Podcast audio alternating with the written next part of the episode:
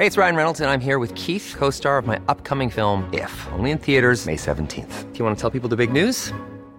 All right, I'll do. Sign up now and you'll get unlimited for $15 a month in six months of Paramount Plus Essential Plan on us. Mintmobile.com slash switch. Upfront payment of $45 equivalent to $15 per month. Unlimited over 40 gigabytes per month. Face lower speeds. Videos at 480p. Active Mint customers by 531.24 get six months of Paramount Plus Essential Plan. Auto renews after six months. Offer ends May 31st, 2024. Separate Paramount Plus registration required. Terms and conditions apply if rated PG.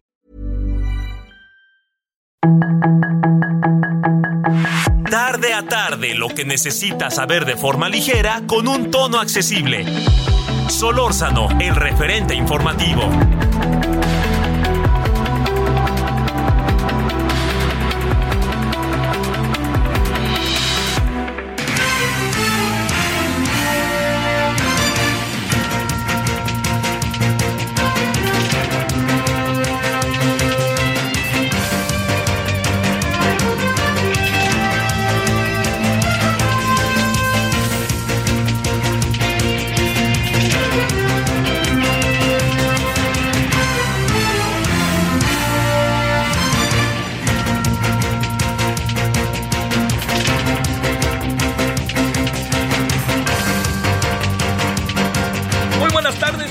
Agradeciéndole que nos acompañe tarde de día lunes. Iniciamos la semana el 5 de junio de este 2023. Heraldo Radio 98.5 de FM. Aquí como todos los días andamos entre 17 y 18 horas en la hora del centro. Estamos en referente, gracias en nombre de todas y todos quienes hacen posible la emisión. Le agradecemos que esté con nosotros. Le saluda el servidor Javier Solorzano. Bueno, eh, el tema, el tema central, diría yo ahorita, pues es un poco tratar, un mucho tratar de entender eh, los resultados de ayer, o sea, tratar como de tener lectura de ellos, ¿no? Así un poco decir, bueno, a ver, pasó esto, pasó esto, exactamente ante qué estamos, ¿no? Que esto nos dice algo a futuro, no nos dice nada, eh, ¿qué nos dice, ¿no? Este, para la vida eh, sociopolítica del país. ¿Nos dice algo?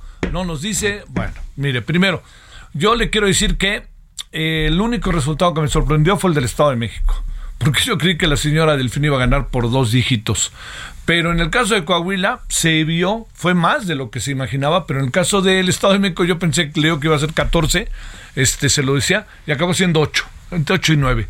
Y yo creo que de cualquier manera es una ventaja eh, contundente, ¿no? Es una ventaja, diría yo, que sin apelaciones. Eh, ¿Por qué salió Alejandra del Moral a decir a las 6 que había ganado? Eh, pues un poco como tratar de, llamar la atención, ver qué pasaba, pero me parece que no lo debieron haber hecho. O sea, porque durante una hora más o menos, media hora, porque cuando salió Morena y Morena dijo ganamos y les vamos a decir por qué ganamos, y aquí están todas las encuestas de salida, entendiendo que la única encuesta que vale es la encuesta de, eh, la, el único resultado que vale es el del INE, pero estas encuestas estaban ahí eh, con toda claridad este, expresando lo que estaba sucediendo, eh, lo que había sucedido a lo largo del día. Bueno, eso es lo primero. Luego, lo segundo es que, le digo, cuando Morena dice ganamos y ganamos por esto, pues ya no hay manera ni de meter las manos. Entonces, este, la verdad que siempre preguntaré por qué salieron a decir a las seis que habían ganado cuando llevaban una desventaja de ocho puntos, al menos, ¿no? Pero bueno, dijeron que ganaron y colorín colorado. Este, luego salió la señora Alejandra, que acabó siendo mejor candidata de lo que originalmente se pensaba, ¿eh? Acabó siendo una candidata mucho más, este, muy, muy, pegada a la gente, como muy con buena cara, buena, este, buen, buena disposición electoral de ir con los electores, con los ciudadanos, etcétera. Y yo creo que eso fue también mucho lo que a lo mejor acercó la acercó lejanamente, pero bueno, la acercó para lo que originalmente se decía. Eh, aquí una pregunta que no deja de estar entre nosotros es si se dijo que iba, que llevaba una ventaja de 20 puntos, 18 puntos, encuestadoras de enorme seriedad, ¿por qué acabó en 8? O sea, ¿qué pasó en el camino? Que eso es algo que me parece que es este, sumamente importante entender, ¿no? O tratar de leer qué pasó ahí en el camino. A ver qué nos dicen este, eh, siguieron las elecciones y quiénes estuvieron con las elecciones. Porque de ser tanto acabó siendo mucho, pero no tanto. Sí queda claro, ¿no? Bueno, más o menos. Pero espero dejarle claro. Bueno, ese es el primer asunto. Entonces, este asunto, eh, en relación a lo que está sucediendo ahora con las lecturas que se le da, es que eh, yo no soy de la idea de que empatamos 1-1, como dice, como dicen para justificar el Estado de México. Yo le diría que eh, no, no, no es, no es un partido de fútbol, no, no es un partido de béisbol o algo así, es un, o de fútbol americano, no es, es una contienda política. Y no se puede comparar la cantidad de votantes en el Estado de México que en Coahuila, a pesar de la victoria contundente de la alianza en Coahuila, contundente, casi 3 a 1, ¿eh? que es una cosa muy importante. ¿Es un Estado más importante que otro? No, es que un Estado es cuantitativamente mucho mayor que el otro no cualitativamente, cuantitativamente. Y eso es lo que hace que se sumen cosas, elementos, votos, y le diría esto es lo que eh, se tiene que considerar. A ver, el PRI, el PRI está perdido. Yo creo que al PRI no le queda, a duras penas le queda el discurso. Y sabe qué es lo peor, que me parece que ahora están buscando echarle la culpa al gobernador del Mazo. La verdad, la verdad, la verdad, yo le diría, ¿qué querían que hiciera del Mazo? Ese es el asunto que, fuera los actos de campaña y con los actos de campaña hubiera cambiado lo que pasó, sin que yo hable bien de Del Mazo, ¿eh? ni de broma. Pero, a ver, ¿qué querían de Del Mazo? ¿O querían que Del Mazo hiciera la trampa? Si querían que Del Mazo hiciera la trampa, pues Del Mazo dijo, en esta yo no me meto. Tendrá sus razones y motivos. Si otros lo hicieron, pues este, yo le diría, otros lo hicieron. Pero él dijo, yo en esa no me meto. Que estuvo ausente, sí estuvo ausente. Pero cambiarían las cosas si Del Mazo hubiera estado, estoy convencido de que no. Estoy convencido de que no. A ver, pues usted va a decir, ¿y por qué? No, porque me parece que esto es algo que tampoco definimos, ¿no? Pero a mí me parece que un gobernador tiene el derecho a participar, pero no participa en este caso el gobernador, este, porque además pues va huyendo, ¿no? Está preocupado de lo que le puedan hacer si de repente mete las manos. Pero en sentido legal, yo será la idea que claro que sí, que entren los gobernadores, pero la ley dice otra cosa, entonces cambiemos la ley, vamos cambiándola y punto. Pero mientras no. Entonces, ¿qué querían de Del Mazo? Ese es el gran, gran asunto, le diría yo. ¿Qué querían que, que, metiera las manos o qué? Bueno. Además, responsabilizar a Del Mazo de la derrota es verdaderamente, la verdad, es, es, es ver, es no ver ni a la esquina, ¿eh? Este, como si no se dieran cuenta todas las cosas que han pasado en el Estado de México y en el país, y no se han dado cuenta que hace 20 años el PRI gobernaba al menos, al menos, el 80-85% de las gobernaturas, y hoy nomás tiene dos. Y está dividido. O sea, está Movimiento Ciudadano, que tiene dos, el PES, hasta el PES, esto de Cuauhtémoc Blanco, ahí en Morelos, ¿no? Si nos atenemos a quién fue quien lo postuló. Y el resto son morenas. Y el año que entra todo indica que se va a mantener esta misma tendencia. Ojo con eso. Bueno, ¿cuál es la lectura inmediata? Yo creo que lo importante está en que hubo un muy buen candidato en el caso de eh, Coahuila, junto con una división clara, fehaciente, evidente de la izquierda. Si la izquierda no se hubiera eh, este, dividido, hubiera ganado, no, no le alcanzaba. A lo mejor el ánimo hubiera cambiado a lo largo de los días, pero no le alcanzaba. Sume usted lo que tiene Morena, sume usted lo que tiene este el señor Ricardo Mejía, y todavía están ahí cinco, siete, hasta ocho puntos abajo. O sea, ¿qué quiero decir con esto? Que en el caso concreto de Coahuila se consiguió un muy buen, muy, muy buen este, candidato. El candidato fue realmente muy bueno y acabó acaparando gratamente la atención de quienes son los, este, los electores. Entonces, ahí esa es una de las partes de la decisión. Pero yo diría que esto, por eso, no da una explicación que pudiéramos decir, todo esto nos da la posibilidad del 2024. No, no, no, no. Yo creo que esto es una cosa aparte. Es el Estado de México se midió por una parte, Coahuila se midió por otra parte. No tienen candidatos como el de Coahuila en el país, no los tienen. No los tiene la oposición. Y entonces va a ganar algunas gobernaturas, todo dependerá de quién ponen y cómo lo colocan. Eso va a ser muy interesante. Pero el resto de las cosas no alcanza a darle el resultado de Coahuila, lo que pasó ayer, no le alcanza a dar a la oposición nada. Dénselo a Manolo Jiménez, por favor. No piense el señor Marco Cortés, el señor Alito, el señor Zambrano, no piense que su gran alianza hizo que ganaran. Si el señor hubiera ido solo, hubiera ganado. Este, si hay candidatos que son muy buenos, hay candidatos que se meten entre la gente. Y punto. Y además también le voy a decir, Guadiana no era buen candidato, me digan lo que me digan. Y Ricardo Mejía entró por la puerta de atrás y eso hizo todo más conflictivo. Y el conflicto no hubiera cambiado. ¿No? El conflicto estaba entre ellos Ricardo Mejía asegura que le hicieron trampa en la encuesta. Bueno, eso, digamos, en una mirada rápida, lo que sí le digo es lo siguiente. ¿Se prepara el terreno para el 2024? Sí, se prepara. ¿Esto define de manera sumamente clara lo que puede pasar en el 2024? No, no lo define. Primero porque falta mucho tiempo y faltan muchas cosas por hacer adelante. Segundo porque habrá que ver a quién colocan de candidatos, no solo esta pelea perdida casi que me parece en la presidencia, sino también las gubernaturas, el Congreso, etcétera. Y habrá que ver también algo que no se puede soslayar, a ver cómo termina el presidente. Tenemos que ver cómo termina, tenemos que ver si realmente todo lo que el presidente ha venido planteando logra de repente ya fructificar y entonces a todos aquellos a, que a quienes les dan los programas sociales, a todos aquellos quienes están estrictamente con el presidente, habrá que ver si mantienen esa tendencia, ¿no? Pero sobre todo habrá que ver si hay resultados. Si hay resultados, esto no, no hay mucho que meter las manos, ¿eh? le diría yo. Pero si los resultados empiezan a ser adversos para el presidente y su equipo y su proyecto, más bien, pues este, yo le diría que esto podría darles, darles riesgos de adversidad. Bueno, ahora, ayer, por un momento parecía que Mario Delgado era el que había ganado, ¿no? Nomás hablaba y hablaba y hablaba y hacía un lado, ¿no? Hay, hay una soberbia de Mario Delgado que tiene que medir. Tiene que medir porque eh, digamos, son como muchas las variables que se cruzan. Entiendo que la oposición le está ayudando como nunca al gobierno. O sea, el gobierno es, cada vez es más fuerte per se, ¿no? Pero cada vez es más fuerte por la debilidad de la oposición.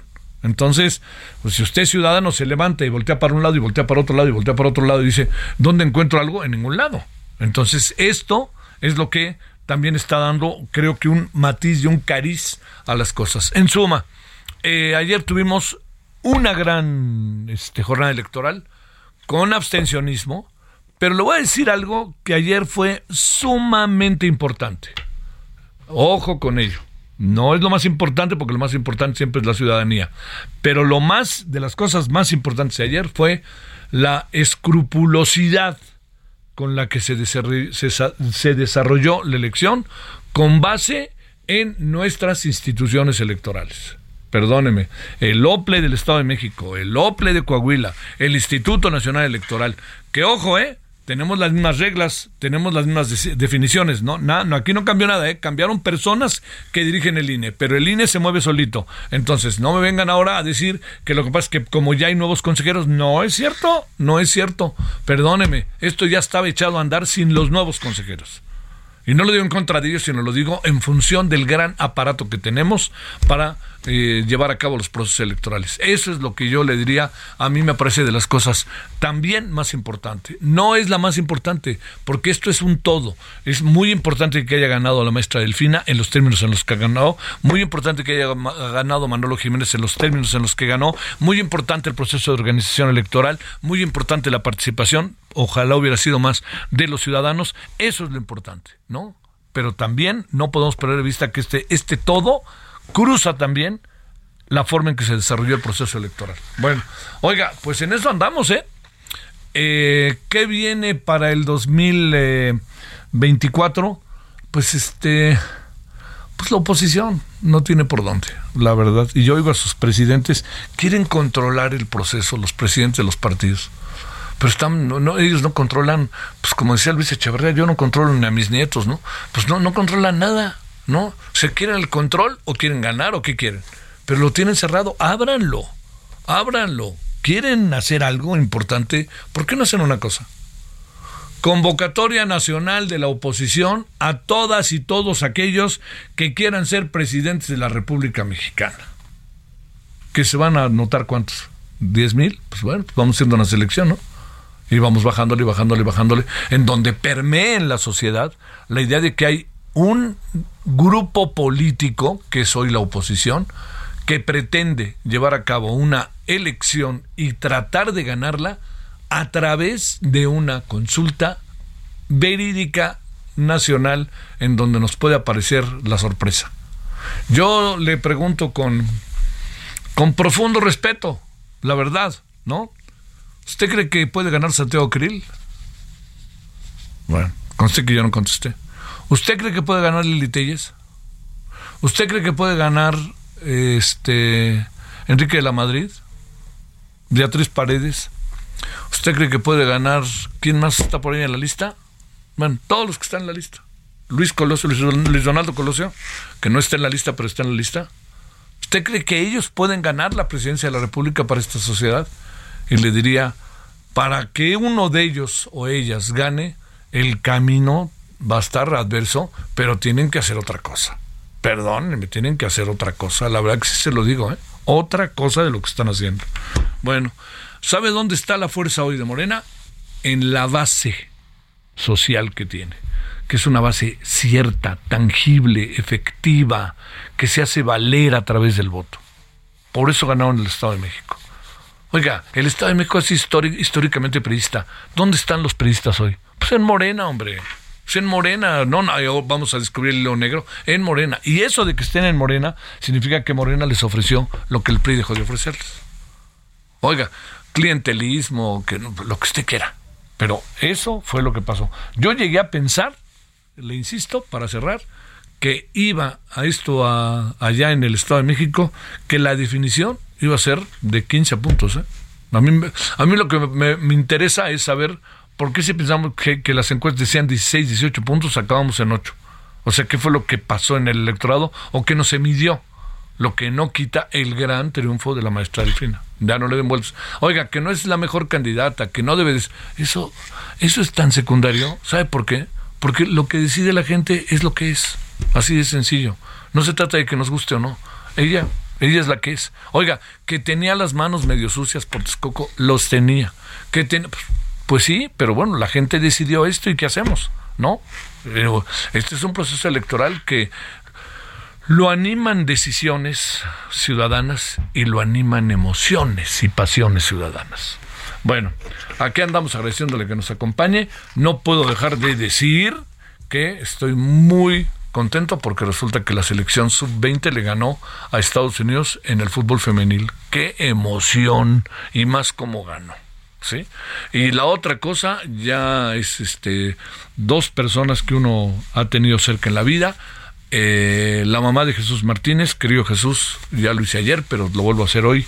Le mando un abrazo a ti y a toda tu familia por la por el, la sensible de tu mamá. Este, el Pachuca y el León les fue bien. Al, bueno, Pachuca tendría que ganar hoy, pero a León le fue bien, es campeón de la Conca Champions, de la Conca Champions, jaja, de la CONCACAF, ¿no? Y eso está bien porque irá al Mundial de Clubes, eso está padrísimo, Chuchín, felicidades. Y también otro personaje que lamentablemente falleció, un cuanto tanto intempestivamente, es eh, Ricardo Rocha, que pues este, estuvimos siempre de alguna otra manera cerca, trabajamos mucho tiempo cerca en un programa de radio educación maravilloso, eh, que estaba ahí la doctora eh, Lidia Camacho, maravillosa este, directora, y era un programa este, que hablábamos sobre, cada semana sobre política, padrísimo. En el programa participaba Miguel Ángel Granados Chapa, en paz descanse, eh, Virgilio Caballero, en paz descanse, Ricardo Rocha, en paz descanse, y Javier Solórzano, que yo espero que tarde un rato todavía, porque ya soy el último de la lista, como dicen, entonces no. Pero bueno, pero este lo recuerdo con mucho cariño todo eso. Ricardo, a ti, a tu familia, a tus hijos, a todo tu entorno, un gran abrazo de vida. 17 y 19 en hora del centro. Solórzano, el referente informativo.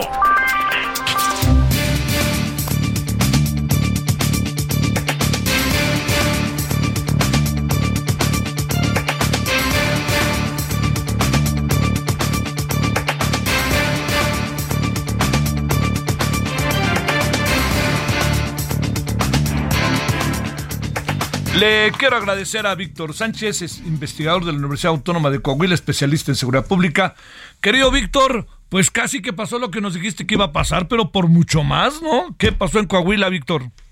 No, exacto, digo, realmente no hubo sorpresas. La única sorpresa es el margen que se amplió eh, de lo que marcaban las encuestas a cómo fue el resultado eh, final. Por ende, pues digo, Manolo eh, Jiménez Salinas de la Alianza PAN-PRD será el, el próximo gobernador y le sacó un, una cantidad muy, muy, muy importante eh, de votos a Armando Guadiana de, de Morena y, y, a Ricardo Mejía Verdeja de, de del PT. Oye, este, eh, ¿te imaginabas algo así? ¿O no? ¿O, o cómo ves? este eh, Acabó siendo casi 3 a 1, ¿no, Víctor? Sí, sí, le, le faltaron cuatro puntos porcentuales para hacer un, un 3 a 1. Eh, digo, y, también hay que sumar otro, otro elemento eh, que muchas de, las proyecciones no marcaban, que era que dicha alianza también triunfara en los 16 distritos del Congreso eh, del Estado, por ende también pues va a gobernar con una mayoría eh, en, el, en el Congreso del Estado. Digo, obviamente pues me imaginé la victoria, sí. Eh, pero no me la imaginaba como muchos, tan amplia como se dio. ¿Qué le pasó a Morena? ¿La división fue clave o es un estado que no deja de ser periodista a diferencia del Estado de México?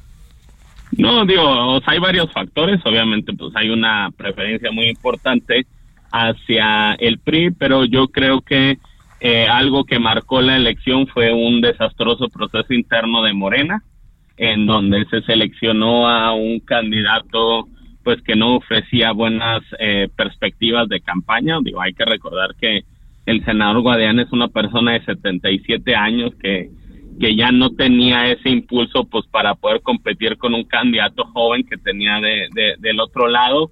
También su selección generó pues mucha división interna, tanto que Ricardo Mejía Verdeja rompió y se fue por otro partido que regularmente tiene el 3% de la votación y eh, que ahora eh, subió hasta el 14%. O sea, es decir, eh, a final de cuentas, pues el electorado lo tenía Ricardo Mejía Verdeja, eh, no tanto, no tanto el PT. Entonces, la división de Morena, la selección de un mal candidato, pues creo que terminan ampliando la ventaja de Manolo Jiménez. Oye, eh, ¿Morena deja de existir ahí o qué pasa con Morena y qué pasa con el presidente López Obrador ahí? No, a ver, digo, eh, en la elección federal pasada, pues a Morena, a Morena le fue bien, en esta elección y la local pasada les fue mal, pero pues dependiendo mucho de cómo se plantee la, la candidatura a la presidencia, pues también puede arrastrar algunos votos para sus candidatos federales, o sea, Morena sigue siendo eh, segunda fuerza eh, en Coahuila, no se puede decir que está que está muerto, simple y sencillamente pues tuvo una derrota muy contundente el día el día de ayer y pues lo que sí es que el, el PRI eh, pues sigue sigue vivo en Coahuila aunque aunque no así en muchos en muchas entidades, ¿no? Oye, por último, este eh, le salió todo redondito a Manolo Jiménez. Gana el PRI, gana la alianza, o te vuelvo a decir, o gana el PRI. El PRI es el que gana, porque no se ve mucho panismo ni mucho parredismo por ahí.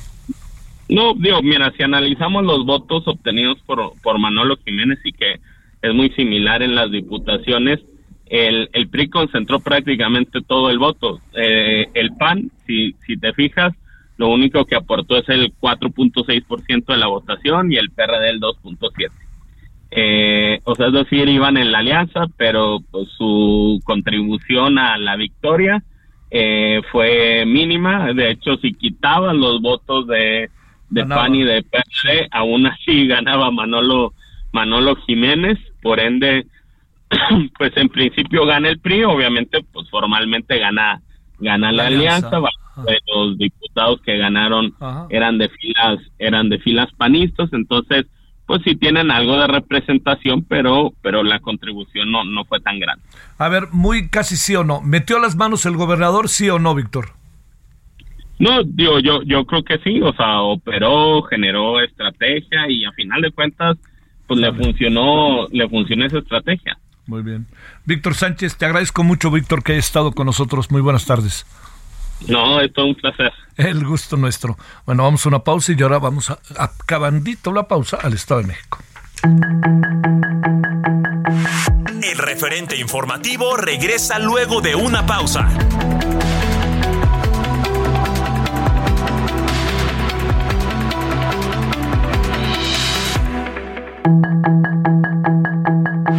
Estamos de regreso con el referente informativo.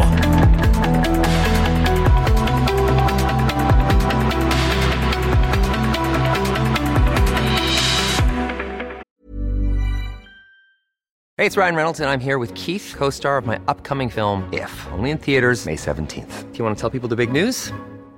All right, I'll do it. Sign up now and you'll get unlimited for $15 a month in six months of Paramount Plus Essential Plan on us. Mintmobile.com slash switch. Upfront payment of $45 equivalent to $15 per month. Unlimited over 40 gigabytes per month. Face lower speeds. Videos at 480p. Active Mint customers by 531.24 get six months of Paramount Plus Essential Plan. Auto renews after six months. Offer ends May 31st, 2024. Separate Paramount Plus registration required. Terms and conditions apply if rated PG.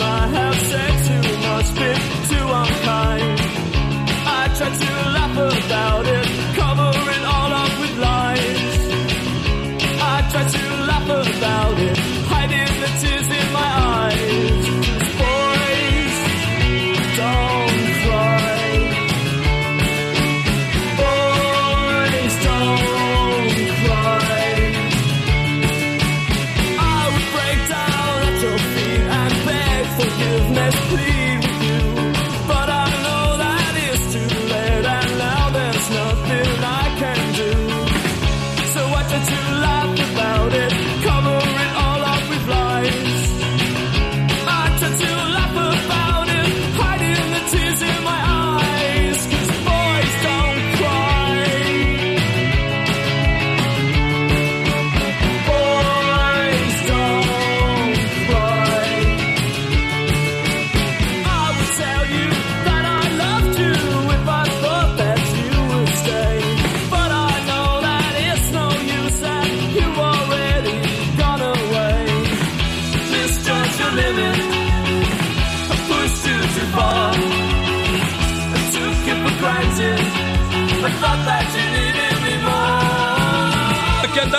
Gracias que sigue con nosotros. Los niños no lloran. ¿Quién dijo que no?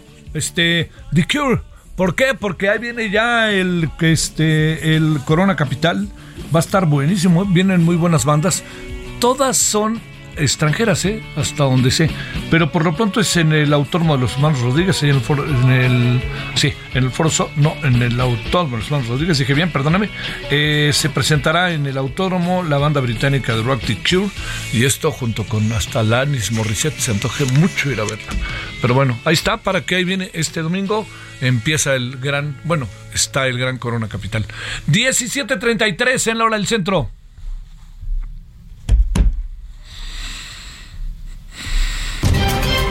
Solórzano, el referente informativo.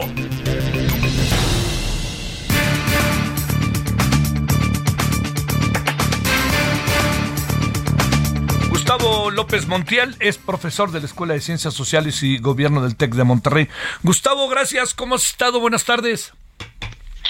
Hola, ¿qué tal? Buenas tardes. Un saludo a todo el auditorio.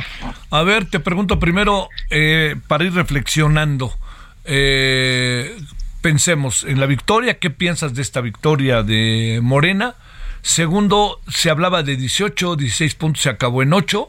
Y tercero, es el fin, el fin del PRI. Tres asuntos que yo creo que están en boca de todos y todos los estamos pensando, ¿no? Adelante, Gustavo. Gracias. Este, pues sí, ya habíamos eh, de alguna manera comentado eh, eh, el tema de la distancia que había en las encuestas y la que efectivamente se dio en buena medida. eh, pues las encuestas son encuestas de opinión que aparecen y son parte de la campaña. Entonces, pero creo que eso fue un factor importante para pues evitar que la gente fuera a votar con la expectativa de que se podía remontar esa diferencia, ¿no? Y creo que eso es uno de los aspectos importantes que tienen que ver con la victoria en este sentido de Morena, ¿no? La estructura electoral parece ser la que, pues por lo menos en la parte del oriente, eh, tuvo un impacto muy, muy, muy importante. Y en la parte, pues más bien del Valle de Toluca y el sur del Estado de México, pues ahí fue más bien, eh, eh, pues esta estructura que todavía este, estaba ahí del PRI. Y bueno, el Valle, el Valle de México, pues con esta incidencia más del PAN, aunque eh, pues vemos una votación eh, más exigua del PAN con en comparación con las que eh, se habían dado en, en, en, elecciones anteriores. Entonces me parece que de alguna manera esta victoria eh, era relevante para el presidente. Creo que el presidente no podía darse el lujo de perder el Estado de México porque eso se eh, generaría una especie como de morena con un halo de, de, de derrota para la elección presidencial. Entonces creo que para el presidente era muy importante perder perdón, ganar el Estado de México, no perder el Estado de México, así es. Eh, y bueno, y Coahuila, pues al final era un, es un eh, elemento que tal vez no incide tanto, pero el Estado de México sí, porque por lo menos ayer eh, la candidata eh, ganadora, eh, la maestra Delfina, eh, tuvo un porcentaje de votación muy importante que es por lo menos el 10% de los votos que necesitaría, bueno, que obtuvo el, eh, observador en su elección o que eh, necesitaría Morena para ganar una elección presidencial. Entonces, por eso me parece que era relevante para, para el presidente ganar esta elección. Oye, eh, el desaparece totalmente este el PRI en el Estado de México, yo creo que sí, ¿no? ¿O no?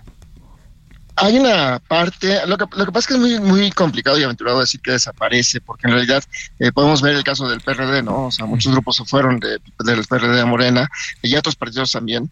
Eh, y el PRD pues sigue ahí, a lo mejor no alcanza el, el, los, los, votos para mantener el registro local en este caso, pero eh, eh, pues el PRI tiene todavía una estructura que está ahí, eh, una estructura que mucha gente ya se fue a Morena, en buena medida, mucha gente se, me, se, se, se movió a otros partidos, a Movimiento Ciudadano, por ejemplo, eh, pero pues eh, de alguna manera el, eh, eh, eh, decir que el PRI va a desaparecer es un tanto aventurado, pues porque si vemos, por ejemplo, y eso lo vamos a ver, me parece, en la elección del año entrante, que hay elecciones en ayuntamientos y en, y en, distritos, pues vamos a ir a ver ahí efectivamente si estos grupos que del PRI eh, que ahora está, estuvieron movilizados permanecieron en el PRI o no.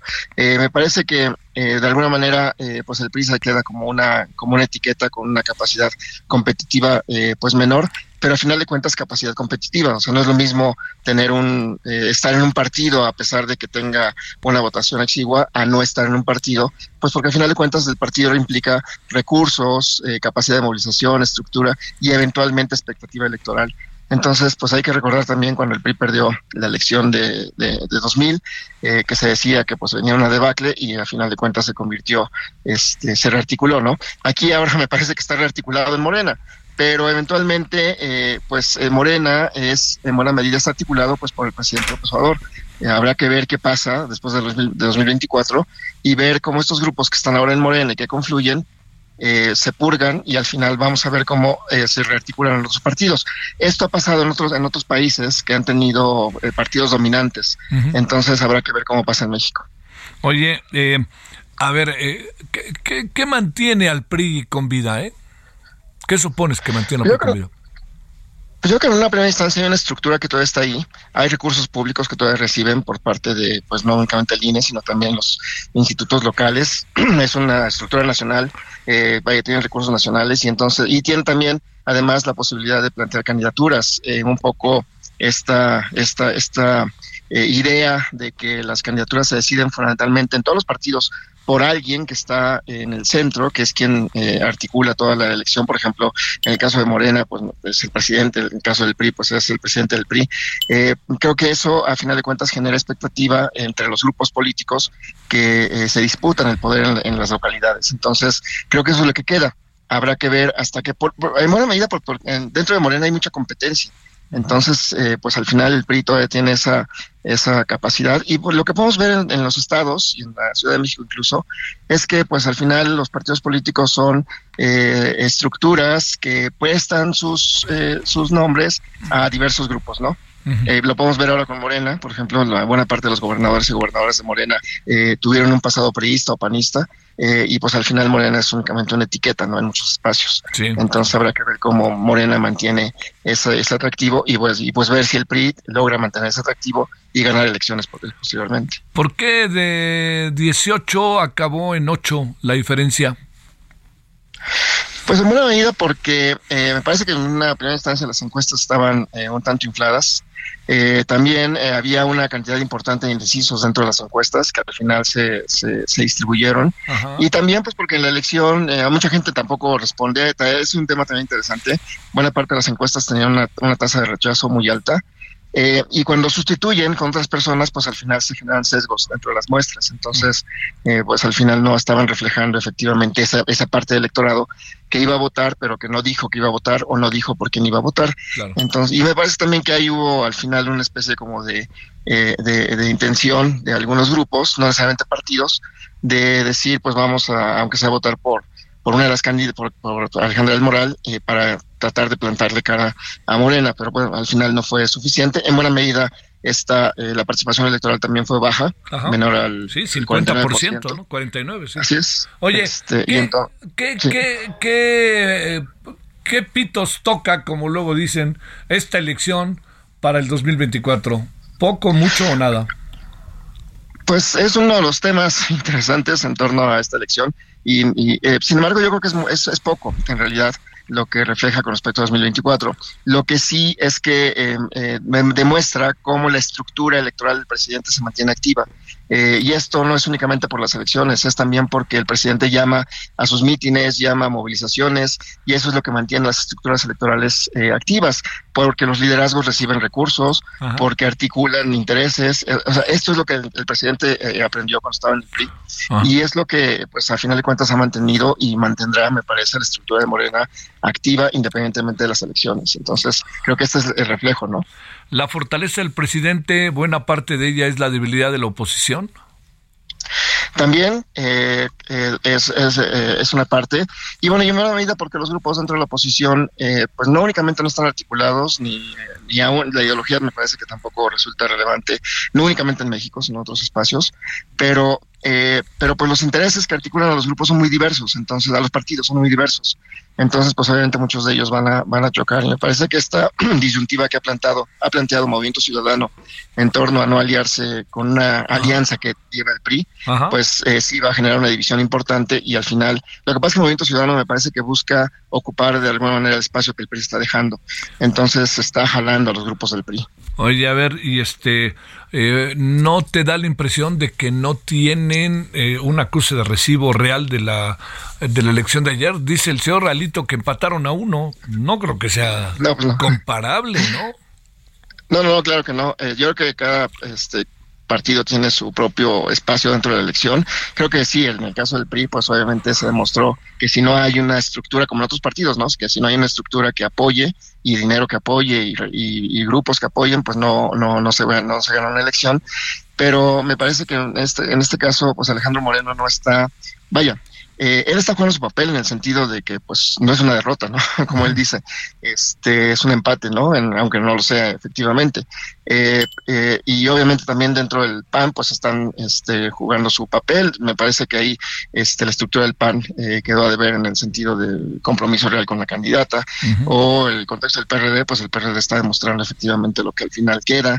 Entonces, eh, pues cada partido tiene su, su, su impacto con respecto a esta elección, pero eh, pues sí, están, eh, no se pueden demostrar perdedores porque en ese sentido, eh, pues eh, serían recriminados obviamente por sus estru- estructuras internas, ¿no? Un poco en, eh, como le pasó, como una diputada ayer eh, lo planteó con respecto a Del Mazo. Entonces, este, que aunque, aunque creo que sí, de alguna manera eh, va a haber esa recriminación, pero al final se genera la expectativa de las candidaturas a 2024 y eso pues va a re- revivir, ¿no? La, la, la, la vida interna. Este, eh, entiendo que nada para cerrar, eh, Gustavo, está definido, ¿no? Es un asunto que se va definiendo a veces en el día tras día, etcétera. Pero hoy por hoy no se ve por dónde le puedas a ganar a, ganar a Morena, ¿no? No, aunque yo creo que hay una, hay algo que también demostró la elección de ayer, aún con todos los recursos públicos que se metieron en estas dos elecciones, este, por parte del gobierno federal y todo el, involucramiento de las estructuras, la operación que hizo Mario Delgado al final en Coahuila, al final me parece que hubiera sido para que Moreno hubiera tenido una ventaja mucho más amplia en el, Estado de México y, una ventaja mucho más amplia en, Coahuila. Entonces creo que ahí eh, es una lección que el presidente tendrá que valorar en términos de cómo funcionan precisamente esas estructuras dentro de Morena y más aún cuando en la elección de 2024 se disputa no únicamente la presidencia, sino muchos espacios locales, que es en donde realmente está la competencia entre grupos. Entonces eh, creo que es un llamado de atención también para Morena, eh, en el sentido de que sí debió haber sido la diferencia mucho más amplia por la cantidad de recursos que había involucrados. mira, esa, esa, es una mirada interesante ahí sobre el asunto. Eh, ¿Viste las transmisiones de todos los medios? ¿Tuviste así como algún referente de ello, de lo que hicieron aquí en el Heraldo, Televisa, Azteca, eh, Imagen, eh, este Milenio, El Financiero, en fin? Sí, sí, sí, obviamente, este, pues eh, un eh, manejo en el sentido de lo que de alguna manera eh, se esperaba. Obviamente, al final, expectativa, pues porque la candidata Alejandra Morales se había declarado también ganadora, lo que generó en algún momento cierta confusión y algunos tweets o algunos mensajes de líderes partidarios que asumían que la ventaja era, era, menor.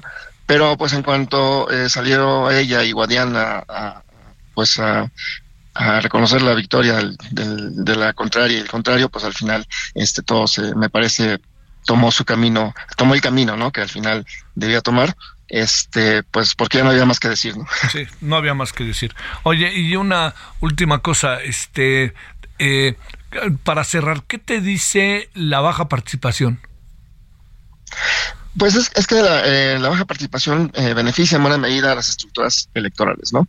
De los partidos. En este caso, pues obviamente la baja participación en el Estado de México favorecía, como lo habíamos comentado en algún momento, a Morena, mientras que en Coahuila pues favorecía este eh, al, al, PRI en ese sentido. No nada más que en Coahuila sí hubo una participación muy muy amplia en buena medida porque hubo más competencia. Eh, había cuatro candidatos y los candidatos habían confrontado eh, fuertemente, entonces había más competencia y por lo tanto había más expectativa. En el caso del Estado de México, pues eh, me parece que las campañas, particularmente por ejemplo la de, de Alejandra del Moral, pero fundamentalmente la de Delfina, habían generado la idea de que pues no había más que hacer, ¿no? Ya estaba la campaña decidida, bueno, la elección decidida, eh, y para qué salíamos a votar, ¿no? Entonces, eh, pero eh, creo que eso pues obviamente beneficia a las estructuras electorales. Y bueno, las elecciones se ven ya sea por los partidos, por los candidatos o por los, o por los temas de la elección. Esta fue una elección fundamentalmente de estructuras partidarias, pues porque las candidatas no figuraban y no había un tema relevante, ¿no? Entonces, pues me parece que ahí lo que compitió fueron las estructuras. Lo que sí también me llamó la atención es que se nos olvida, ¿no? Este fue en, en el caso de Coahuila fue carro completo, ¿eh? Sí, sí, sí, también. Y eso, este, y a pesar de la competencia, ¿no? Sí, a pesar de la competencia, ¿no? Que como se estaba. Pero ahí sí se ve también la, la, intervención pues, de los grupos políticos, el gobernador y muchos espacios, ¿no? ¿Se hizo un lado el gobernador del Estado de México o no? ¿Qué impresión tienes, Gustavo? Yo creo que se hizo un lado. Eh, como comentabas también, comentábamos también, eh, no es el hecho de mandar a sus hermanos al evento de cierre de Alejandro del Moral, sino lo que debió haberle mandado fueron recursos, estructuras que le apoyaran, eh, y no únicamente el PRI, ¿no? sino los partidos que estaban involucrados. me parece que no todos este, pues, se desarrollaron su compromiso. Sí, sí, sí. Gustavo López Montiel, saludos, gracias. Gracias, un saludo a todo el Gracias, 1747 en hora del centro. Solórzano, el referente informativo.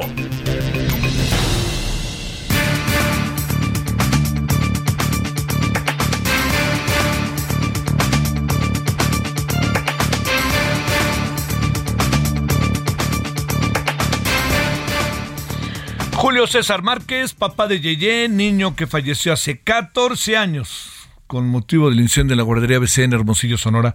Julio César, eh, es triste, pero bueno, no uno, si algo no quieres dejar pasar esta fecha por ningún motivo y tener la oportunidad de conversar contigo. ¿Cómo has estado, Julio César? Pues eh, gracias, querido Javier. Eh, tantos años, ¿no? Ya 14, años que hemos hablado ininterrumpidamente, ¿no? Cada, en cada conmemoración de aniversario o, en otros o, por otras causas que, sean importantes en el momento, pero sí son, pues, eh, hacía un conteo ahorita en días, más de cinco mil días, ¿no? Híjole, Cinco mil días donde han pasado tantas cosas y a la vez pareciera que no ha pasado nada también, ¿no? Pero pues estamos adelante. Lo sé, lo sé. Oye, a ver, este, se habla de que ahora muy probablemente se va a resolver ya el asunto, que ya vamos a saber todo. ¿Tú crees eso?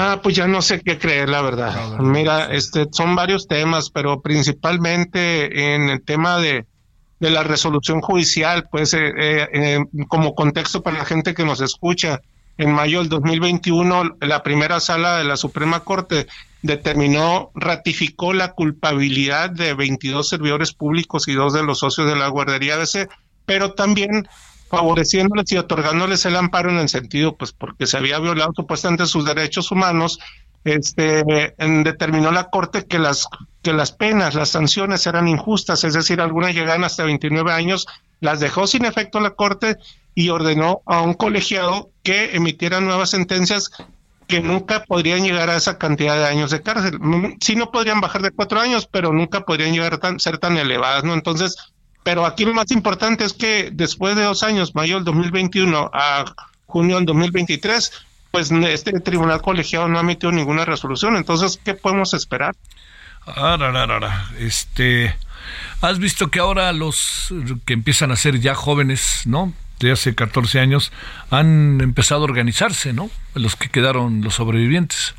Sí, definitivamente, la verdad es que son admirables, son guerreros. Yo creo que quienes hemos convivido más de cerca con ellos y también gran parte de la sociedad y ustedes, medios de comunicación solidarios, pueden constatarlo. Este, son, son, son niñas, niños, hoy adolescentes que, pues eh, quizás esa, esa crudeza de vida que les tocó a tan temprana edad, pues los ha forjado, los ha formado y los, los ha hecho hacer, los ha hecho ser personas desde muy jóvenes, personas muy maduras y, y, y muy conscientes de lo que quieren y de lo que tienen que exigir, porque pues no, no fue algo fortuito lo que les ocurrió, al contrario, ellos saben hoy que hubo, que hubo personas que omitieron o que incurrieron en acciones pues que derivaron en que ellos padezcan este tipo de lesiones. ¿no? Efectivamente, hoy son más participativos que, que nunca, ¿no? Incluso que muchas más, que pues que muchas más otro tipo de personas, ¿no? ¿Cómo, ¿Cómo ha sido tu vida en los últimos años? Ya ves que siempre platicamos sobre eso. ¿Cómo, cómo ha sido ya tener que entrar en otra di- dinámica en definitiva? Este, que te hable un tal Solórzano en un día como hoy para ahora sí que otra vez salir eso que traes dentro que tiene que ver con la desaparición de tu hijo, con la muerte de tu hijo, este, tu, la madre del hijo. ¿Cómo va es todo eso? Eh?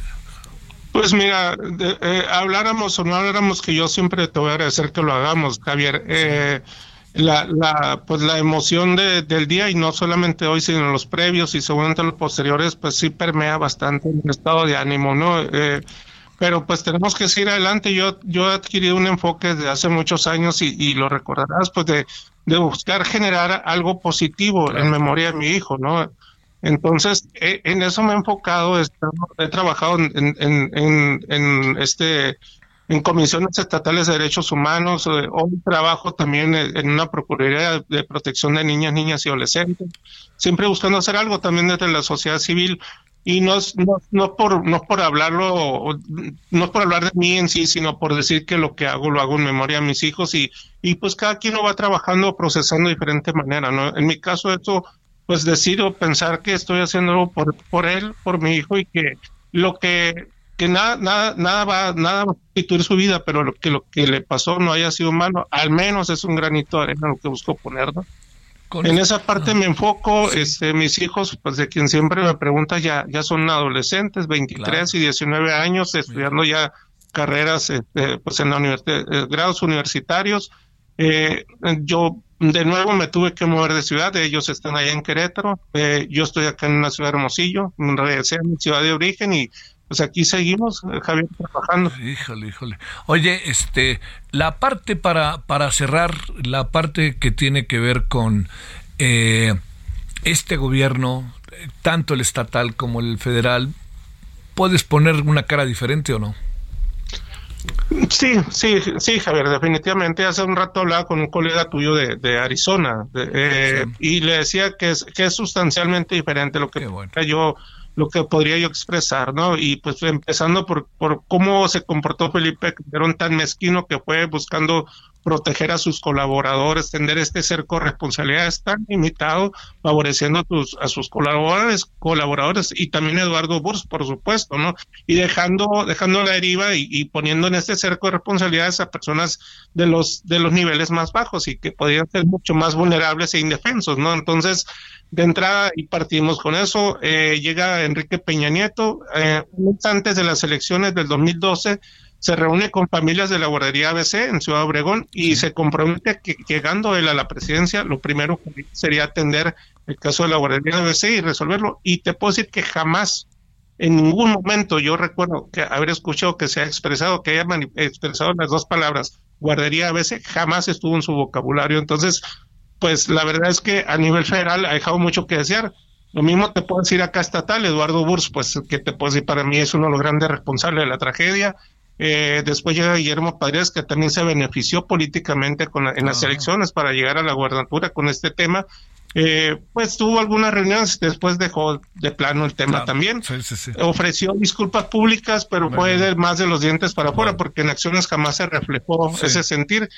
Y hoy, eh, tanto a nivel estatal como a nivel federal, puedo decirte que, que si Sí. bien hay muchos pendientes, muchos pendientes, eh, pues ha sido un- algo diferente. Julio César, gracias. Adiós.